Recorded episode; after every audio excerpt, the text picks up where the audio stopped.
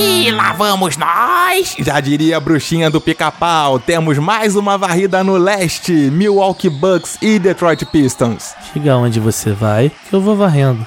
Eu vou varrendo, eu vou varrendo. Ô Detroitzinho, eu sou seu fã. Conte comigo até de manhã.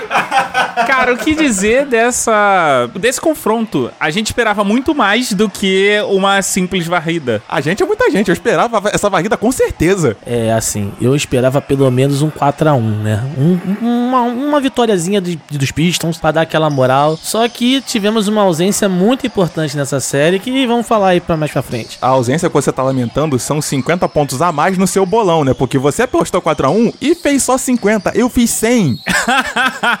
Cara, basicamente, o principal personagem dos Pistons essa temporada ficou de fora dos playoffs. E aí fica muito difícil de você seguir adiante ou querer fazer frente sem o seu principal jogador, que teoricamente veio sem ser o seu principal jogador. Mas o playoff tem várias surpresas, inclusive a classificação dos Pistons foi heróica, porque o sacrifício do Blake Griffin já começou na fase de classificação. Ele deu tudo o que tinha para dar e acabou se lesionando ali, naquela etapa. Eu quero saber quem é o segundo jogador principal do Pistons, porque hoje em dia a gente só sabe que é o Blake Griffin o principal. O segundo, fica aqui a pergunta. Eu colocaria o Red Jackson. Ah, tem que botar alguém. Você pode tentar aí André Drummond, quem sabe? Não sei, talvez. Acho muito difícil. Eterna promessa. É, eu acho difícil, né? Mas assim, se parar o grego com cinco jogadores de um lado já é difícil, imagina parar o grego sem um cara pra marcar ele, que seria o seu principal jogador. É quase impossível. Olha, a gente tá falando aqui exatamente do jogo 1, que foi uma surra, uma surra muito bem dada, Milwaukee 121 a 86 apenas do Detroit.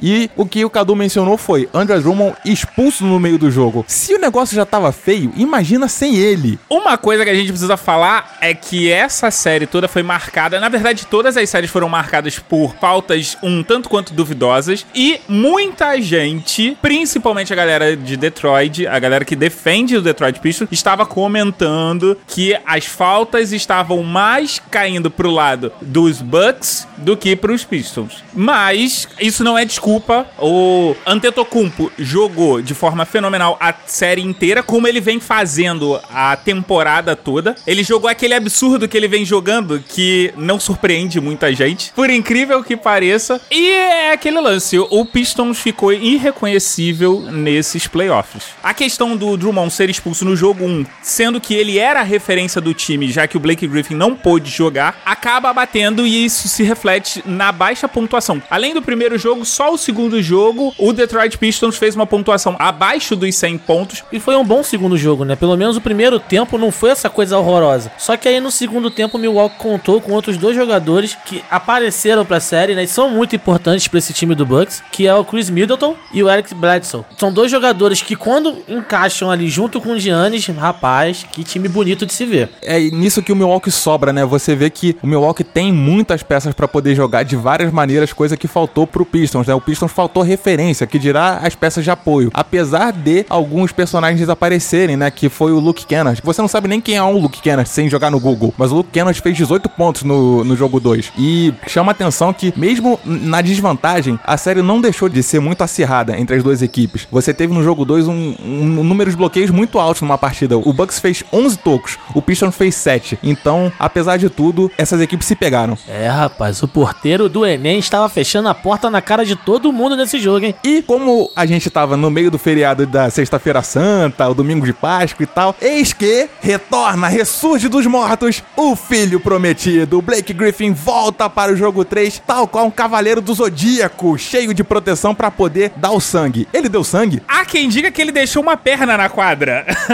Mais do que dar o sangue, ele deixou uma perna na quadra, fazendo com que a torcida dos Pistons, em casa, ousasse em sonhar em vencer. Até onde isso seria válido? É claro que ele é importante dentro de quadra, mas isso não poderia estar agravando uma lesão para ele não voltar 100% ainda assim na próxima temporada? Até onde foi válido? Porque às vezes ele dentro de quadra, com muita dor, ele não conseguia desempenhar 100% do papel dele numa defesa ou numa transição pro ataque. Tem hora que o jogador tem que entender que não dá, não adianta você se esforçar. É bonito? É, mas eu não acho que seria tão válido assim. Apesar dos 27 pontos, o tempo que ele ficou em quadra, que foi um total de 31 minutos, podem sim ter agravado, mas aparentemente ele não terminou a partida de forma tão ruim assim. A gente também tem um tem que contar aqui o jogo 3. O Antetokounmpo teve um jogo extremamente discreto, fez incríveis 14 pontos e 12 rebotes. Você tem Middleton com 20 pontos, Bledson e Lopes com 19. E mais uma vez, né, esse conjunto do Milwaukee aparece, né? Que prova mais uma vez que não é só o Giannis. É claro que o Giannis é impactante, mas o conjunto do time é muito forte. E aí você não tem o Giannis 100%, você tem o Middleton, você tem o Brook Lopes, você tem o Bledson. E aí também tem a aparição de um Eliasova que faz uns bons jogos. Pode não ter uma pontuação tão exuberante, mas na marcação e na, na movimentação dentro de quadra ele é importante, tá? O cara tem garra. Você também tem o Mirotic que tá voltando e tem umas bolinhas de três que são sempre pontuais dentro do jogo. Assim, a gente ainda tem que falar do jogo 4, mas quando eu olho pro jogo 3, me preocupa um pouco, porque eu acho que uma marcação mais pesada em alguns jogadores aqui, como Middleton Bledson e o Antetokounmpo num dia ruim, podem culminar numa derrota numa próxima fase. Mas vamos falar do jogo 4, onde o Detroit perdeu em casa de 104 a 127, com o nosso herói sendo ovacionado, sendo inclusive chamado de MVP, jogando heroicamente com uma perna só. É, o Saci Pererê até tentou, mas é 41 pontos do grego, parceiro. Isso aí não dá para bater. O cara tava daqueles dias que ele tava fazendo milagre. Parecia o Superman, cara. O cara dava uma cravada quase da linha de lance livre parado.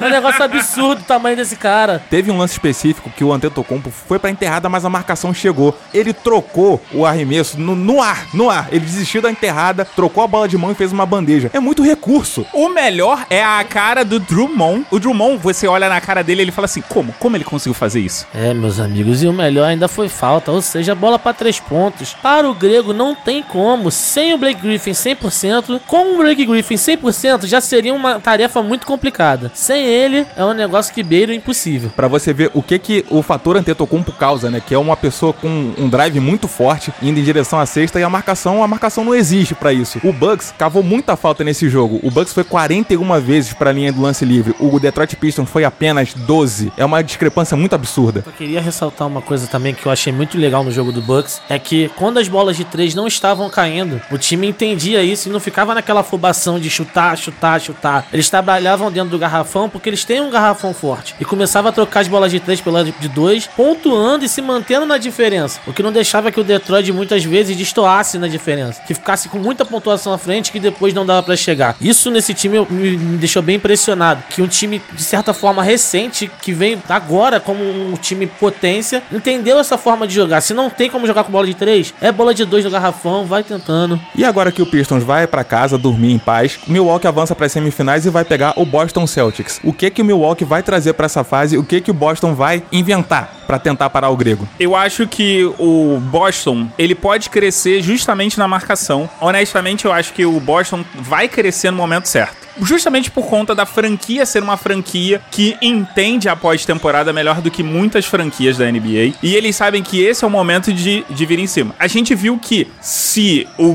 grego, ele num, num dia normal, ele faz chover. Porém, se ele for bem marcado e os outros jogadores, na verdade, não só se ele for bem marcado, mas se os outros jogadores forem bem marcados e não virarem opções para ele passar, talvez um marcador só baixe para segurar o, o Antetokounmpo. E outra coisa, às vezes você pode optar por uma marcação onde você deixa livre o Antetokounmpo pontuar, porque isso é algo natural, e você deixa os outros pontuar muito pouco. Primeiro, você cansa o Antetokounmpo e você vai diminuindo a moral dos outros jogadores. É, isso aí pode dar certo, né? Mas aí, e se o Antetokounmpo não cansar? Porque, cara, o cara ele tem um porte físico absurdo, sabe? Cara novo, bem preparado, poucas lesões durante toda a temporada. É um cara que você vê ele, a intensidade dele durante o jogo todo é sempre a mesma. Tá, pode dar certo, pode. Ele pode cansar e de repente o resto do time não pontuar. Agora, se ele não cansar, amigo, aí tu se prepara. Mas aí eu vou neste momento invocar a carta Damon Lillard. Isto é uma série, não é um jogo. Porque você deixa o grego pontuar tranquilamente no primeiro jogo, ele vai ir livre. Deixa no segundo. Quando chegar no terceiro, ele já vai estar tá com uma carga de jogos muito pesada. Porque os playoffs têm uma intensidade muito maior. Isso aí. Por hoje é só, pessoal. roubou meu papel, meu papel de roxo. Isso aí seco, entendeu? Acabou isso aí, pô.